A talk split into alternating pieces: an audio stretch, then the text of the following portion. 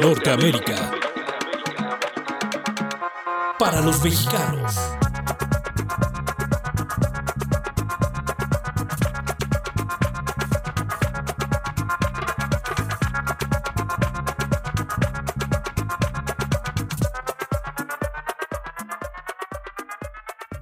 Es un honor estar con ustedes. Bienvenidos a este su programa, su podcast Norteamérica para los mexicanos. Visiten la página web Norteamérica MX. Hoy les traemos un programa de triunfos. Poco a poco se gana terreno en muchos rubros del tema migratorio a base de trabajo, de educación. Los logros de las licencias de conducir vienen principalmente de hijos de migrantes. Ya van a ver de qué se trata a escuchar y cada vez son más los estados que lo permiten.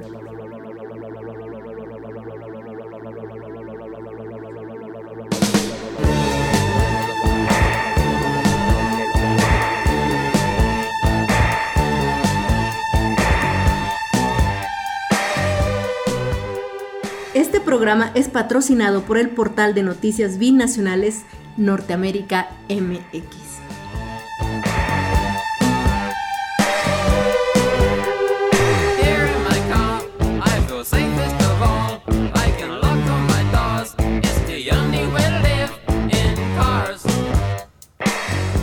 Detrás del micrófono nos acompañan Rodrigo Aguilar, nuestro productor, así también como el otro productor, Santino Cortés. Chicos, ¿manejan? Yo sí. Yo sí manejo y no me jacto de manejar tan mal, pero tampoco manejo tan bien. tengo por ahí mis errores, pero me defiendo. ¿Tú, Santino? Yo también manejo, este, bastante, sí, sí, sí. Sí, muy, casi diario. ¿Y son, cómo son manejando? A ver, sean honestos, ¿son agresivos, son pasivos, son pasivo-agresivos? yo, yo ando sin prisa. O sea, no, no, no, nunca, no, sé, no me gusta estar en, este, en estos líos de coches, de, ah, tú... Ajá, sí, o sea, no, no, no, no me, no me agrada. No te agrada. Yo fíjate que yo manejaba antes moto y manejo auto. Con la moto sí era un poco agresivo, pero porque la ciudad como motociclista te, te convierte en un poco agresivo. Porque así como hay muchos motociclistas que no, que lo reconozco, hay muchos que no respetan, también hay muchos automovilistas que no respetan. Y entonces, de que te obligan a ser agresivo, te obligan a ser agresivo. Pero manejando autos soy súper pasivo. O sea, igual yo creo que soy igual que Santino, no me gusta como meterme en líos si quieres pasar, pásame, rebásame, es más, este, me ahorillo si quieres para que tú pases, ¿no? no me late como meterme en problemillas, o sea, soy muy tranquilo. ¿Tú, ¿Tú manejas? Sí, y yo creo que sí me, sí me vuelvo un poco agresiva manejando. Porque no me dejan pasar si no, si no lo haces a la fuerza. O sea, es increíble. O sea, generalmente el mexicano me parece que es una percepción, es muy cordial y muy cortés, pero manejando se vuelve en bicharraco. Sí, sí. somos súper cálidos y somos una, una, gente muy, muy este, abrazadora y muy tierna, pero cuando nos subimos a un auto nos transformamos como en, es horrible. en otra raza. Ajá. Y entonces solo te respetan si, si, si les pones si les pones la ley. entonces la ley es el volantazo. Sí, claro. Y yo pues he hecho mis volantazos. Pero bueno, estamos hablando es bueno saberlo. no soy yo cuando me, cuando me ponen a manejar como, como Hulk no es, no es él cuando se transforma, así yo. es tu alter Es mi exacto. Pero bueno, estamos hablando de licencias de conducir para un país donde sí te castigan si haces alguna cosa indecente. Y pues Resulta que en la Unión Americana ya hay 17 estados que otorgan los permisos de conducir a los extranjeros que viven en el país independientemente de la situación migratoria. Y pues de acuerdo con la Conferencia Nacional de Legislaturas Estatales, el último estado en avalar que los migrantes sin estatus legal puedan solicitar una licencia es Massachusetts. Y la ley fue avalada este mes, va a entrar en vigor hasta julio, el primero de julio de 2023. Esto costó muchísimo, no saben las vueltas que ha dado. Más adelante vamos a hablar ah, con detalles sobre esto, pero la clave para esta aprobación fue una hija de emigrantes que está ahí en Massachusetts.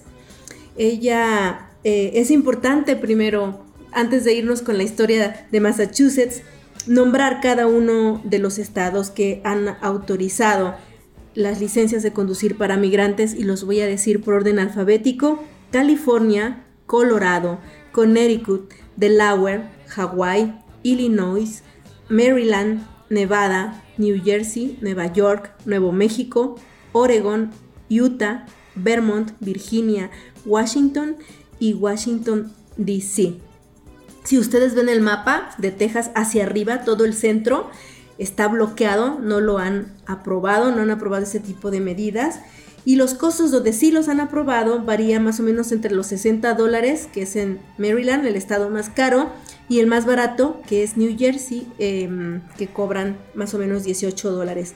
Los requisitos también pueden variar, pero regularmente lo que piden es un comprobante de domicilio, entre otras cosas. Y como muchos saben, las licencias de conducir no son un documento que respalde a las personas para obtener un trabajo o para reci- recibir beneficios del gobierno y además no se recomienda usarlas como identificación al momento de abordar un avión porque como no es un documento válido para la administración de seguridad en el transporte, podría ser una base o un incentivo para que los eh, inspeccionen. Entonces, pues ojo con eso. Aún tiene muchas limitaciones esta licencia de conducir en cualquiera de los estados, sin embargo, pues han ayudado muchísimo a quienes las han sacado y se los han permitido. Vamos a hablar aquí con dos chicas en dos estados donde se ha aperturado en el este de la zona este de Estados Unidos. Nueva York tiene más tiempo, New Jersey empezó este año, pero vamos a escucharlas de cómo lograron eh, y lo que han obtenido como beneficios, porque incluso una de ellas marchó, o sea, es una, una chica que va con todo y ahorita la vamos a escuchar.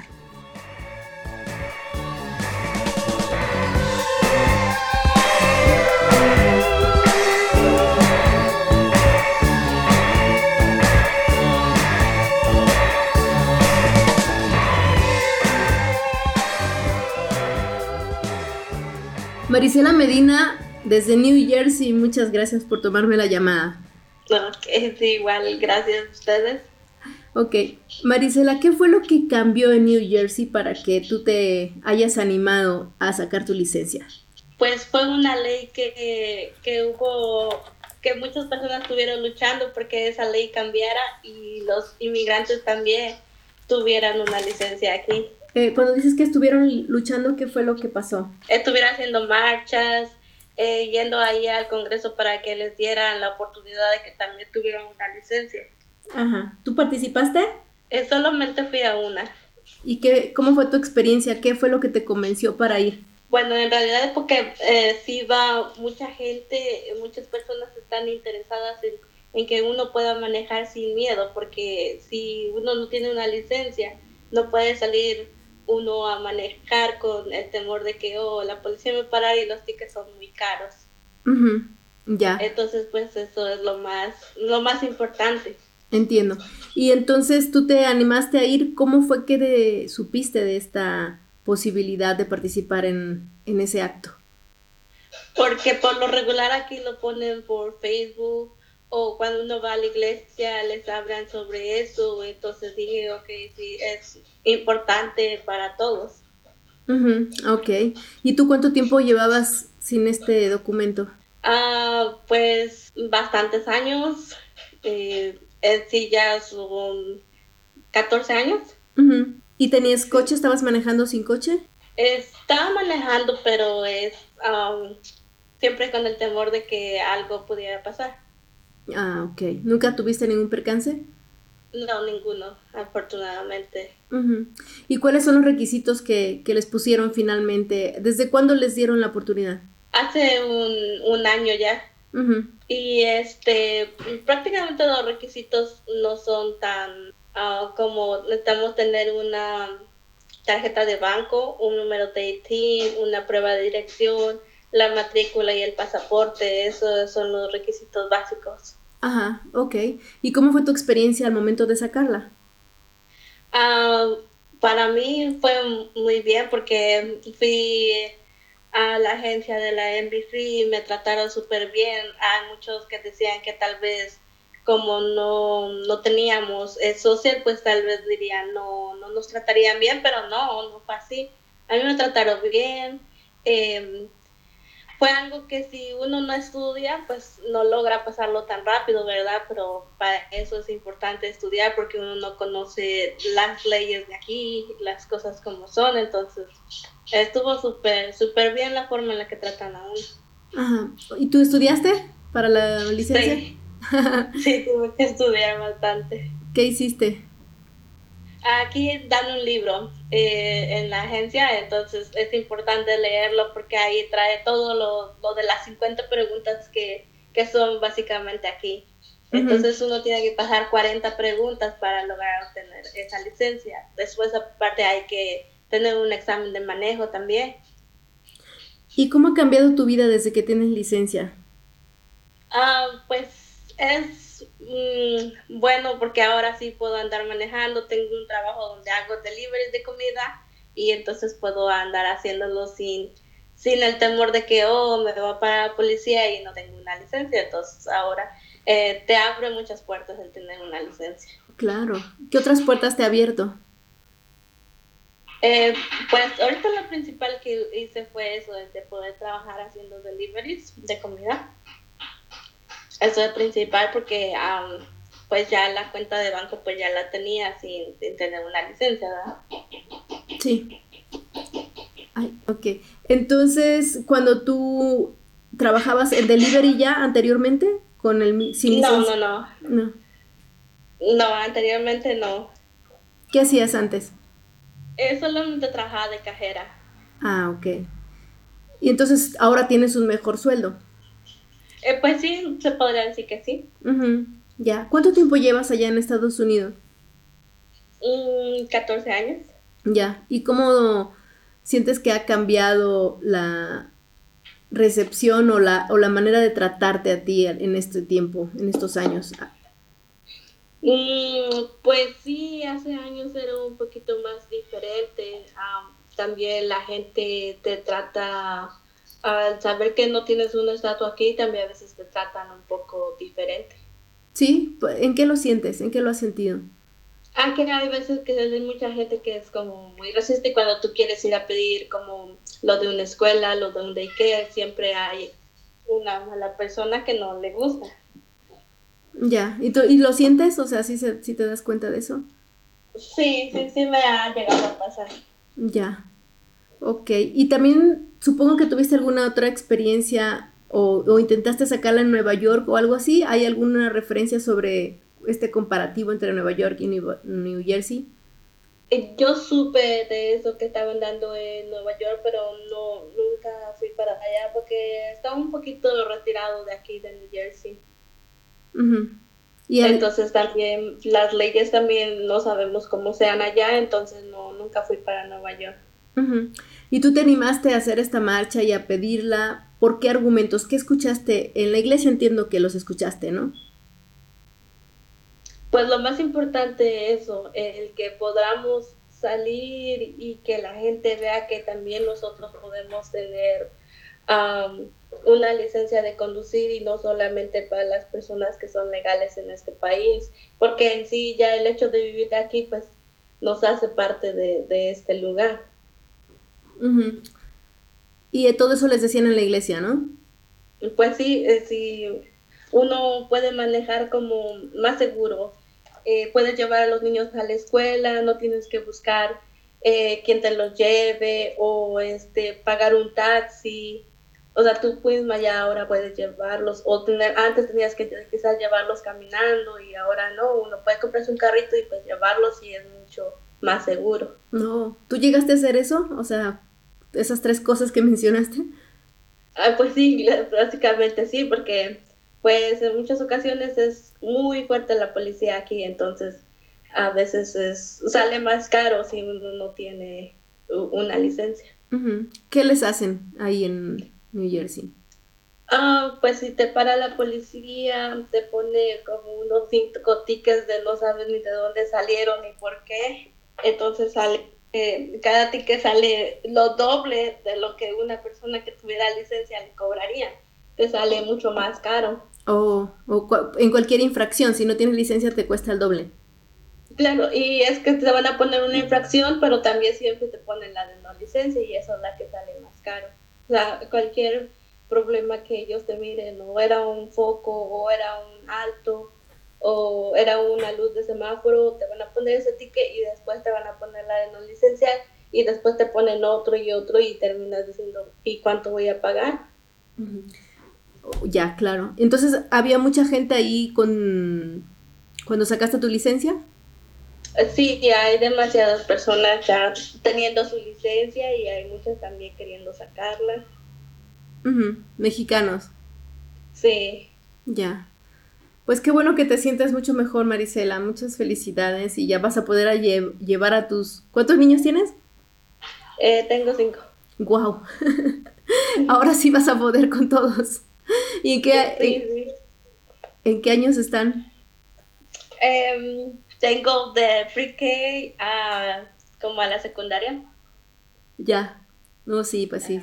Sí te hacía falta. ¿Y todos los llevabas caminando o cómo hacías? En algunas ocasiones, pues, pues sí. Pero pues ahora ya con esta ley, pues podemos andar seguros, ir a los parques, ir a cualquier otro estado sin ningún problema. Claro, sí. No podía salir de New Jersey. Ajá, eso también, que uno no podía salir, pero ahora con esto pues ya uno puede salir con más seguridad. Muy bien, pues muchas gracias Marisela por tu testimonio y por quererlo compartir aquí con nosotros. Y cuando esté todo listo, estamos platicando. Ok, igual muchas gracias. A Bienvenida.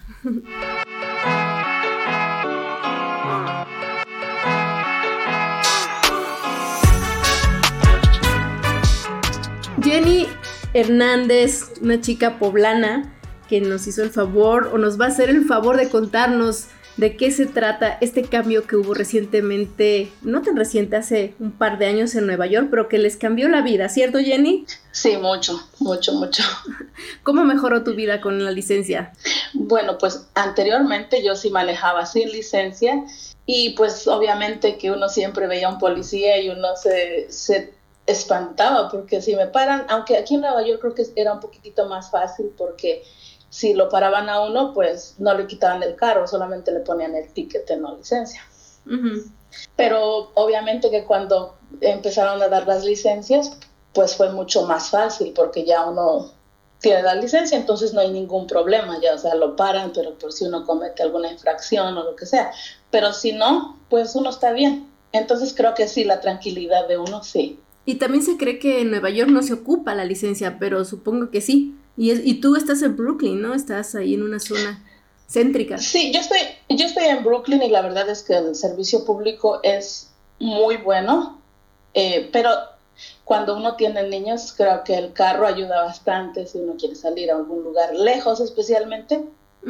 Y pues sí es muy práctico, pero o algunas veces, por ejemplo, cuando yo tenía a mi niño chiquito, yo lo podía llevar, podía ir a trabajo y después del trabajo llevarlo a, actividades como fútbol o como karate y se me facilitaba mucho. la, pues era muy rápido hacerlo que transportarme en el tren o en el autobús. Ajá. ¿Y nunca pensaste sacarla en otro estado?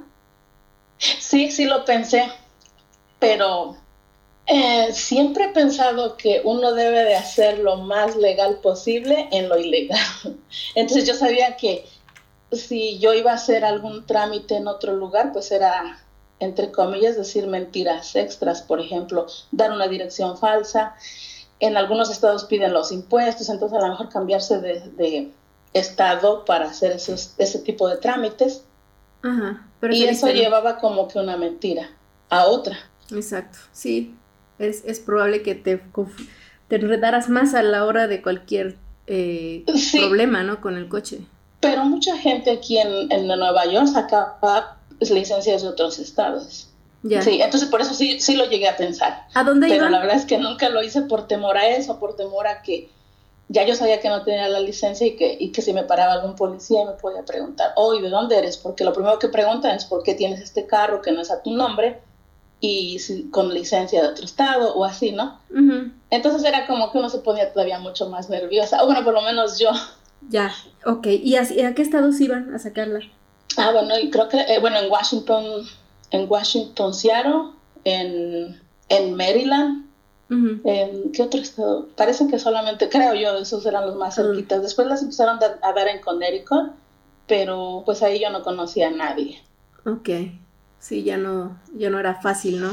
Sí, porque además que era un trámite que uno tenía que confiar en alguien que a lo mejor uno no conocía, porque tenía uno que a lo mejor entregar dinero y entregar documentos que pues uno no sabía si iban a ser bien de ellos o no. Ajá, claro. Ok. Y, y de alguna manera, algunos siguen sin licencia, que estés enterada o que no la quieran sacar por alguna situación. Sí, eh, mucha gente no quiere sacar aquí porque, por ejemplo, como le vuelvo a decir, no hay, uno no, realmente no necesita un carro para ir a- al trabajo, por ejemplo. Entonces, mucha gente no sabe manejar, mucha gente no le interesa porque sabe que sería un problema en que aquí los tickets están a la orden del día. Entonces, evitar, si, se- si uno no sabe cómo están las reglas o cómo funcionan las reglas de estacionamiento, pues es mucho más difícil, es otro trabajo que uno no está acostumbrado. Claro. ¿Y tú? tú Yo en mi experiencia puedo decir que aprendí po- poco a poco a saber cómo, dónde estacionarse, dónde no estacionarse, las reglas, por ejemplo, en este estado, o sea, en Nueva York. Pero hay otros estados que es mucho más fácil, o sea, ellos llegan y se estacionan en donde sea. Entonces sí conozco mucha gente que ni le interesa sacar, no le interesa en absoluto, y conozco mucha gente que no sabe manejar también. Entonces eso hace que no tengan ni la intención de, de sacar la licencia. Ya, ok. ¿Y entonces tú en qué trabajas ahora? ¿O cambió, cambiaste de trabajo ahora que tienes licencia o algo así? ¿Que cambió? Mm, No, no, mi trabajo yo lo tengo siempre, siempre he tenido el mismo trabajo. ¿En qué trabajas? no, no. Yo trabajo en un salón de belleza. Ah, ok. Sí, no te hacía falta para eso. Ah, no, y aparte que es muy cerca, o sea, que el transporte, como vuelvo a decir, sí es muy fácil, es mucho más fácil que irse en carro y estar buscando dónde estacionarse. Claro, claro, claro. Muy bien, pues entonces ya estás armada con por lo menos un, un, eh, documento allá y has tenido, ¿te, ha- servido para otras cosas? Bueno, no porque como son licencias tipo D, que son, yo creo que sí son como un poquito señaladas, que son sin un social, entonces sí, uno no puede usarlas como para cualquier papel federal, o sea, cualquier cosa federal, ¿no? Mm. Pero sí, por ejemplo, la he usado en, en la aplicación, por ejemplo, para mi hijo, de la- para la universidad, nos pidieron el pues alguna identificación y entonces con la licencia automáticamente mucho más fácil. Entonces yo creo que sí, al final si uno no la usa como para manejar, pero uno sí la puede usar en ciertas cosas, como esto, cuando yo hice la aplicación de mi hijo nos pidieron, ¿tienes una identificación? Sí, entonces puse la, la licencia y fue mucho más fácil porque ya, no, ya uno ya no tiene que dar otros documentos. Muy bien. Jenny Hernández, muchas gracias por tu tiempo y aquí es tu casa, bienvenida. No, gracias a ustedes y mucho gusto. Ojalá que algún día si llegan a venir a Nueva York, por- los queremos conocer. Será un gustazo, un gustazo, Jenny. Bueno, muchas gracias.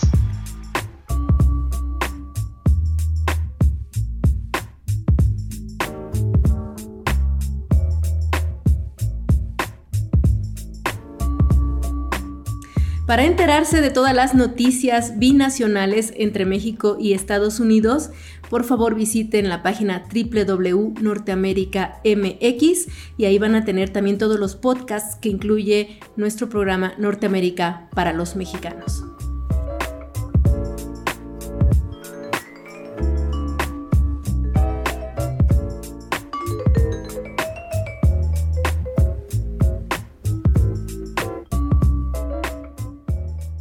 El avance de estas leyes ha sido un parto muy difícil, como parir chayotes, se dice tradicionalmente, porque miren, ponen trabas, de verdad que son logros a destacar porque no es que los congresos lo aprueben de buenas a primeras. Eh, ahora justamente está por llegar un plazo que parecía lejano, pero ya está en puerta, porque hace 18 años, en el 2005, se promulgó una ley para que las licencias de conducir no puedan ser usadas como identificaciones para algunas agencias federales y es a partir de 2023 que va a entrar en vigor y va a acotar pues muchísimo eh, todo lo que se había avanzado en el sentido de documento o de identidad. Pero eh, también, por otro lado, pues se ha avanzado, decíamos hace un momento que Massachusetts es el más reciente estado que lo aprobó y van a ser beneficiados alrededor de 250 mil migrantes. Estamos hablando de un cuarto de millón de personas. Y allá fue una dura batalla con una congresista, Sonia Díaz Chang. Sonia es hija de un puertorriqueño y de una, de una ascendiente, no, descendiente, ya me estoy lanzando a los que a los hijos, no, una descendiente de, de una emigrante china y ella junto con el movimiento cosecha pelearon durísimo para que se pudiera aprobar esta ley. Primero se colaron con la propuesta en la Cámara de Representantes y luego en el Senado. Y ya que se aprobaron después de muchos años, eh, tanto en la Cámara de Representantes como en el Senado, el gobernador republicano Charlie Baker la vetó. Por suerte, hay una ley que dice que si las cámaras vuelven a votar que sí, pues se hace ley aunque el gobernador no quiera. Entonces, pues siempre se pueden poner límites y ampliar la democracia, como bien estamos mencionando ahora. Pero para eso vamos a hablar vía telefónica con un analista internacional y conocedor de la realidad norteamericana por mucho. Y digo por mucho porque él cree en un proyecto regional, porque ha vivido tanto en México como en Estados Unidos y cree en el proyecto de Norteamérica.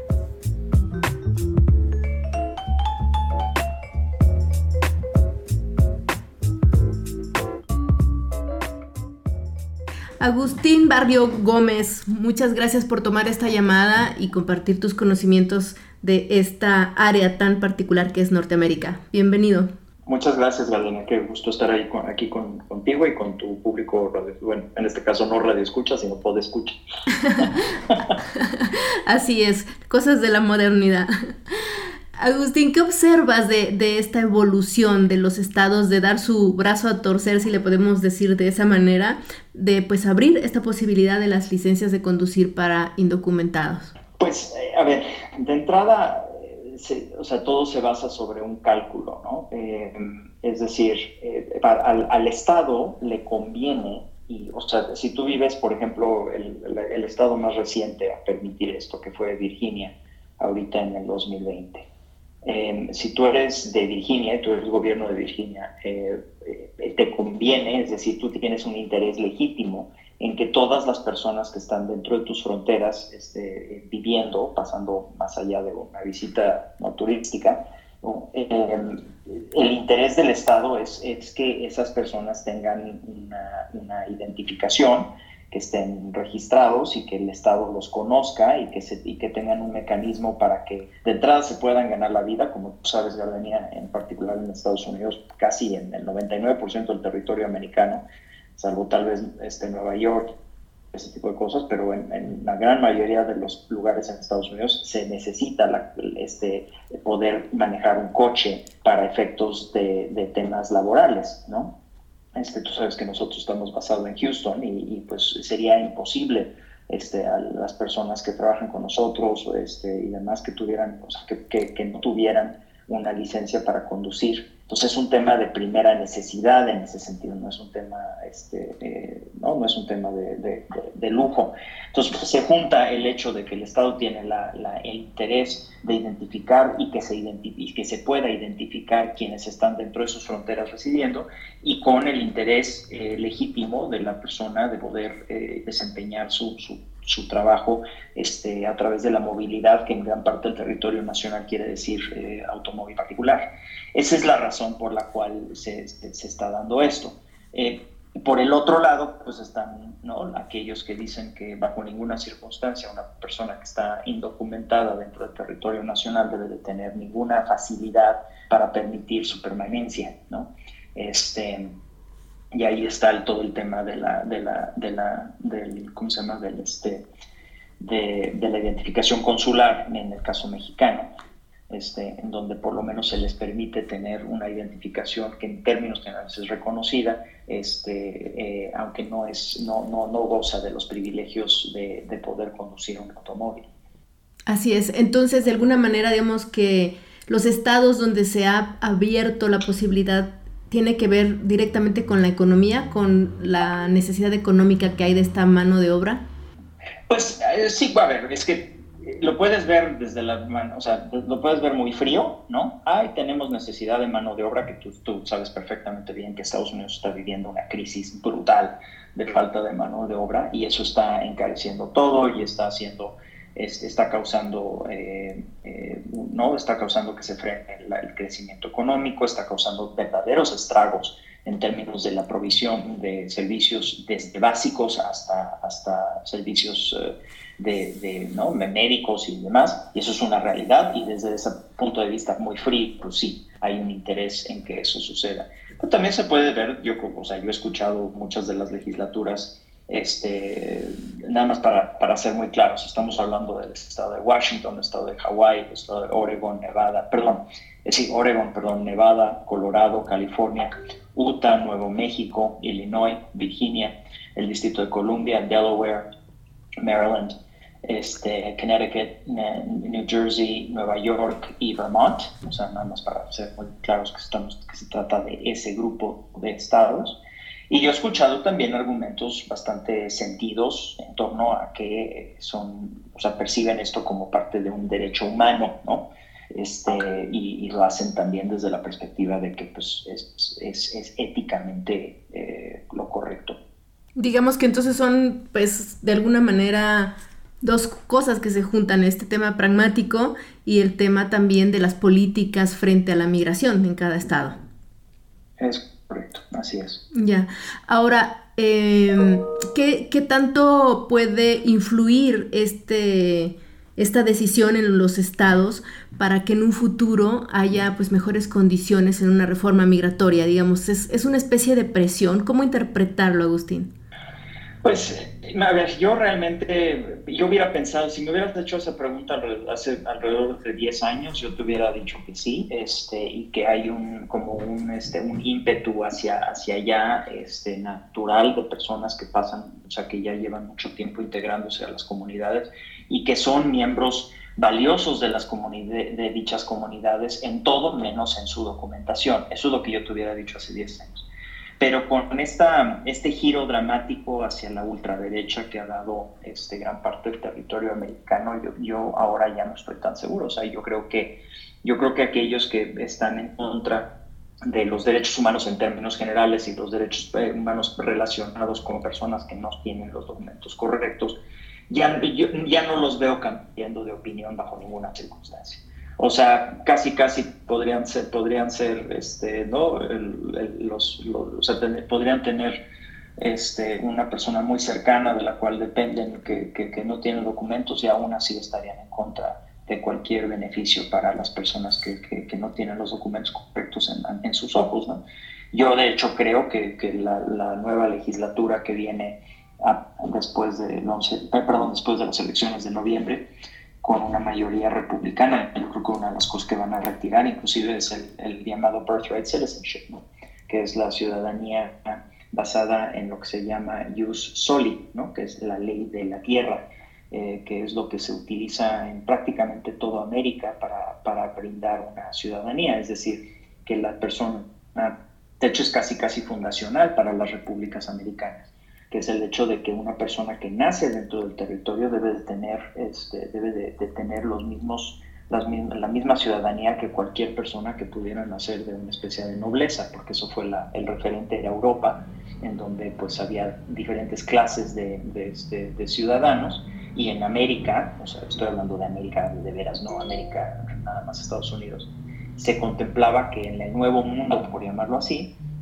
las cosas no deberían de ser así. Y sin embargo, pues estamos viendo ya un teo republicano que, que, este, que bien podría estar retirando la, el, derecho a la ciudadanía basado en el nacimiento dentro del territorio nacional en una legislatura próxima. Entonces, más bien vamos viendo cerrar las puertas más que ampliarse las oportunidades.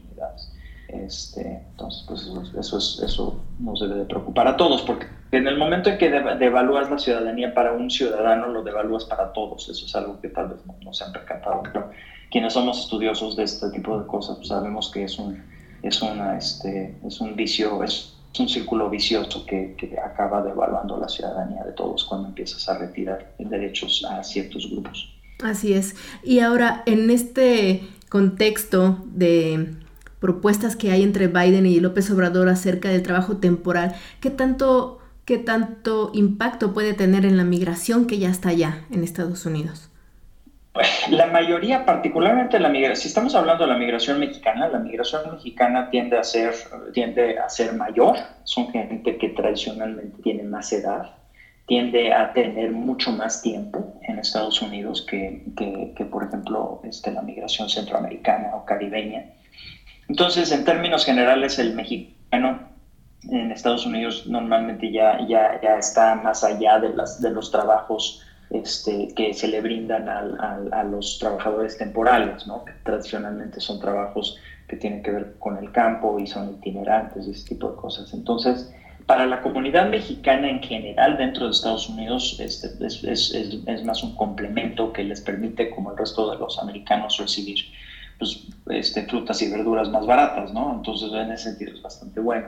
Pero desde la perspectiva de, la, pues, de aquellos recién llegados, indocumentados, este, particularmente de países centroamericanos y demás, pues sí pudieran ver que, se, les, ¿no? se les complica un poco la oferta de trabajo desde esa perspectiva. Ahora, si las cosas en este momento, perdón, si la circunstancia en este momento sigue, es decir, si, hay, si sigue habiendo un, una sobredemanda eh, por todo tipo de, de, de, fuerza laboral, realmente estás llenando espacios que, que, nadie más eh, va a llenar, ¿no? Recordarás que en algún momento hubo este, este esfuerzo cómico, pero al mismo tiempo pues, serio, de takemyjob.com o takemyjob.org, en donde un trabajador de campo, una organización de campesinos, o sea, de trabajadores de campo, este, eh, pusieron en un sitio internet que ofrecían su trabajo a quien quisiera, ¿no?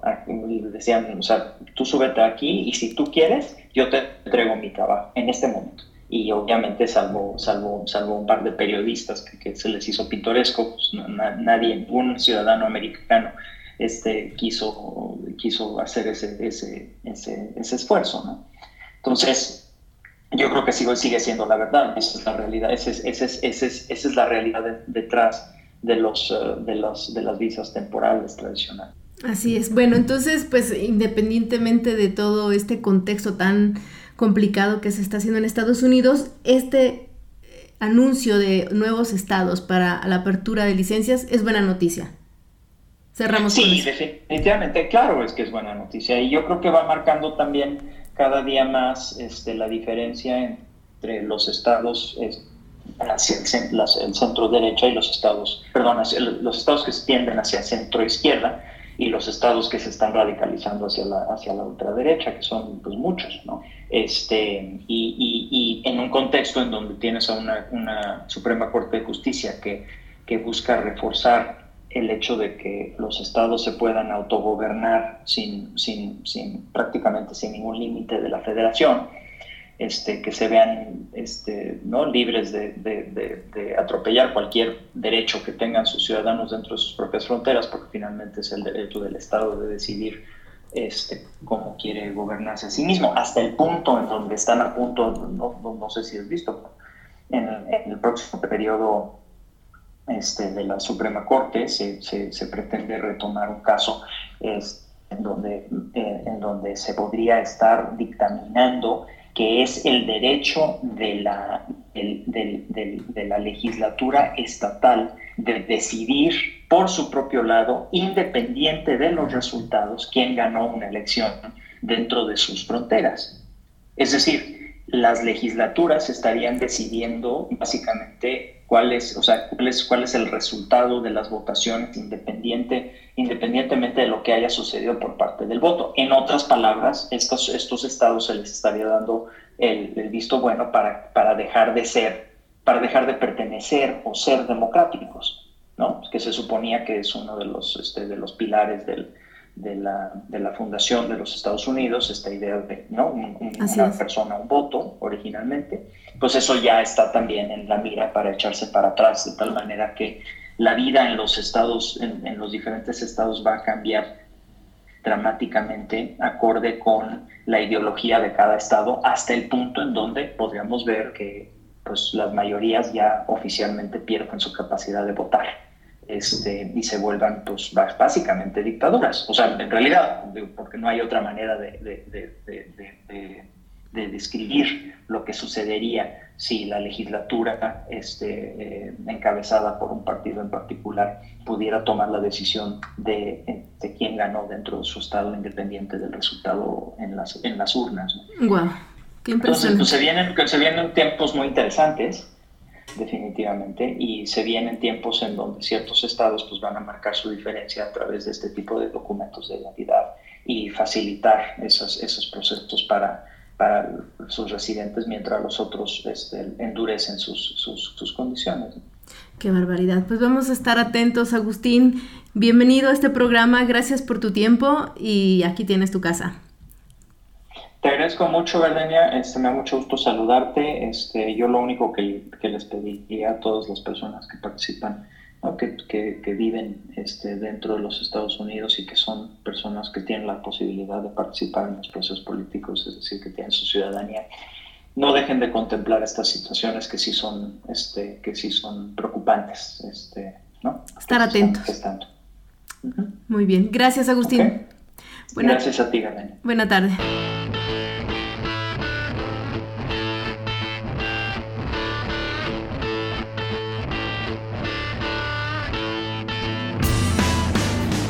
Entonces sabemos que no todo es miel sobre hojuelas y siempre hay que recordar que faltan todavía 33 estados que no lo permiten, que no permiten a los indocumentados o a los extranjeros independientemente de su condición migratoria sacar estas licencias.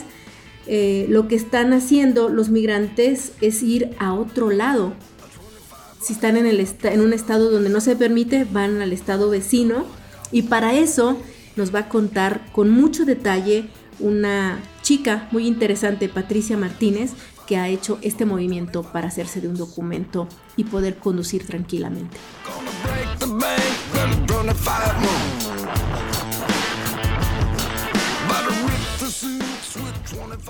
Patricia Martínez, em, mexicana originaria de, de Coahuila, gracias por tomarnos esta llamada. De nada, mucho gusto. Mucho gusto. Me, contabas que, previamente que tienes 30 años en Estados Unidos y has sacado dos veces tu licencia. Eh, ¿Cuánto ha cambiado? ¿Qué es lo que notaste de diferencia entre la primera y la segunda vez? Pues en realidad lo único que ha cambiado ahora de que podamos sacar la licencia es que muchos estados ya no nos dan licencia. Los trámites son los mismos. Ir a a la oficina, presentar un examen, el examen de manejo y ya si uno pasa esos dos exámenes, pues le dan a uno la licencia. La diferencia es esa, que no todos los estados están dando la licencia a nosotros. ¿Anteriormente sí? Eh, algunos estados sí, la primera vez que yo saqué en Florida daban este, la licencia y ahí fue la primera vez que yo la saqué. Después quitaron de darnos licencia. Wow. ¿Y ya no, no pusiste sacarla recientemente? Ya después duré muchos años sin licencia, hasta que una amiga me, me invitó a Nuevo México a sacarla. Ya entiendo. ¿Y cómo hacías para resolver esta situación sin la licencia? Uno maneja y sale todos los días pidiéndole a Dios que los policías no nos paren. Tenemos que traer, nosotros tenemos que traer un carro bueno, en buenas condiciones.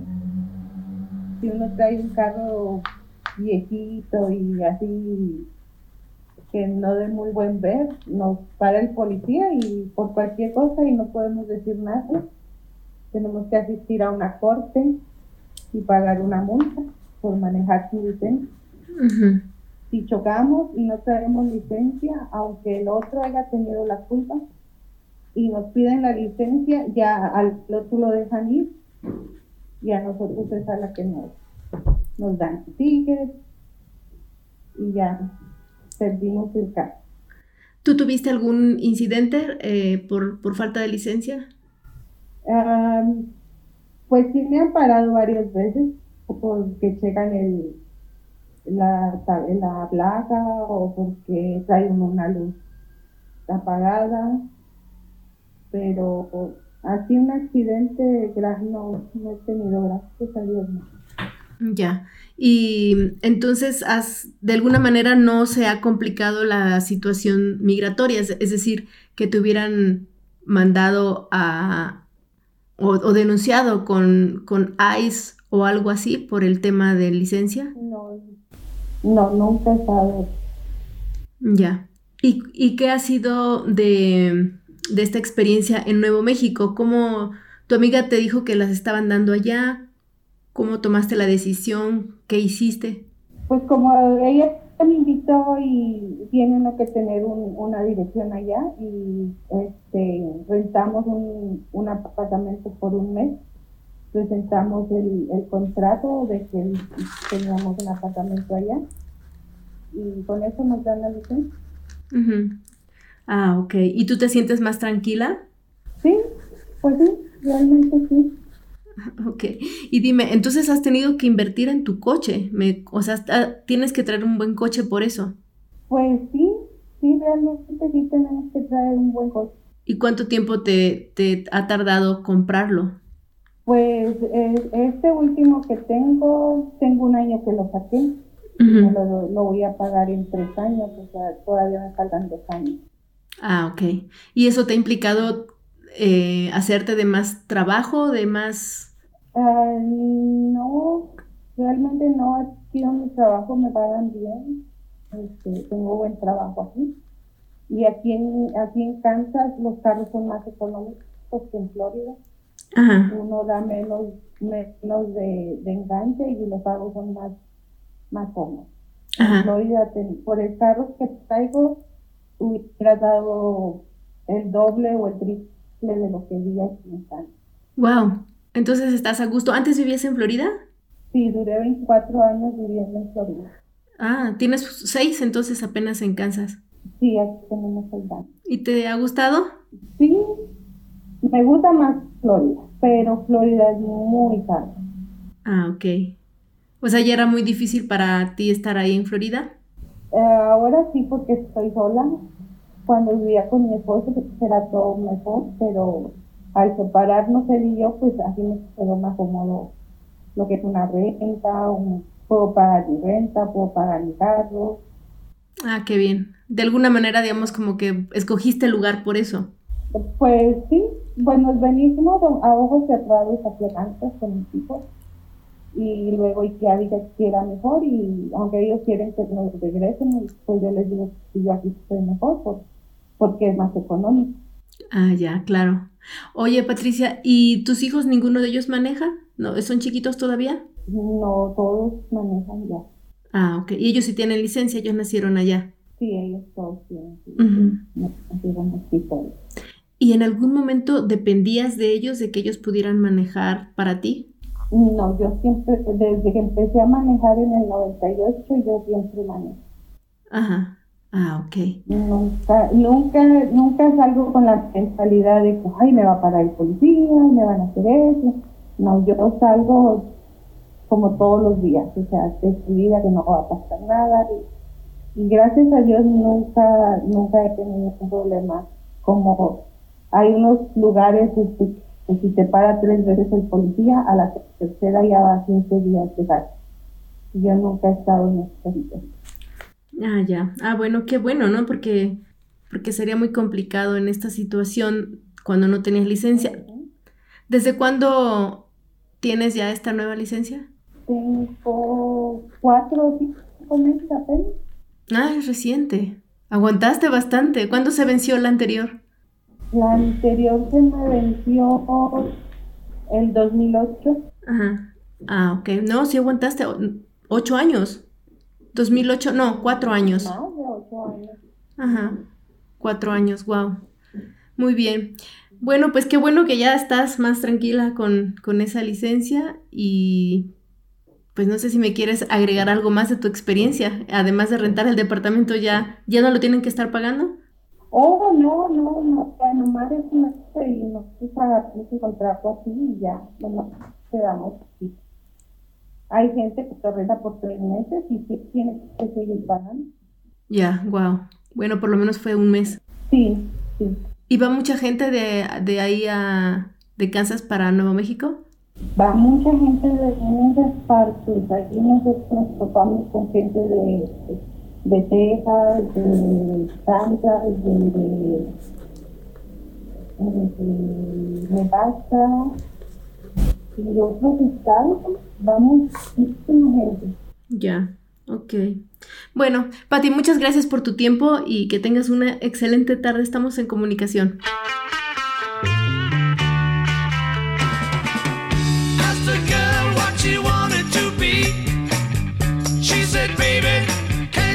Este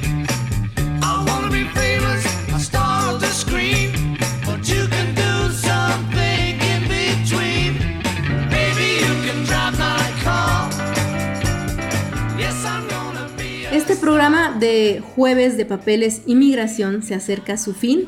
Con esta entrevista cerramos, el panorama está puesto sobre la mesa. Mañana viernes venimos con todo en nuestro segmento de libros y cultura y vamos a agregarle un segmento sorpresa de música.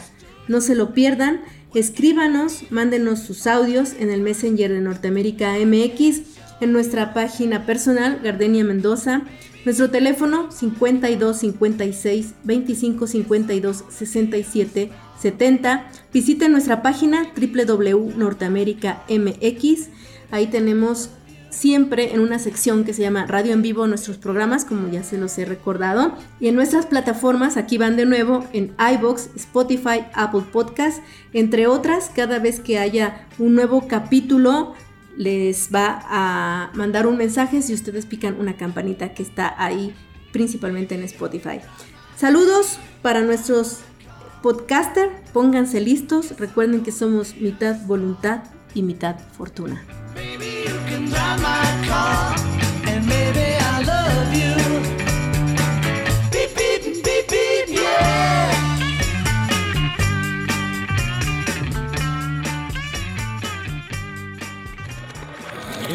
Norteamérica. Para los mexicanos.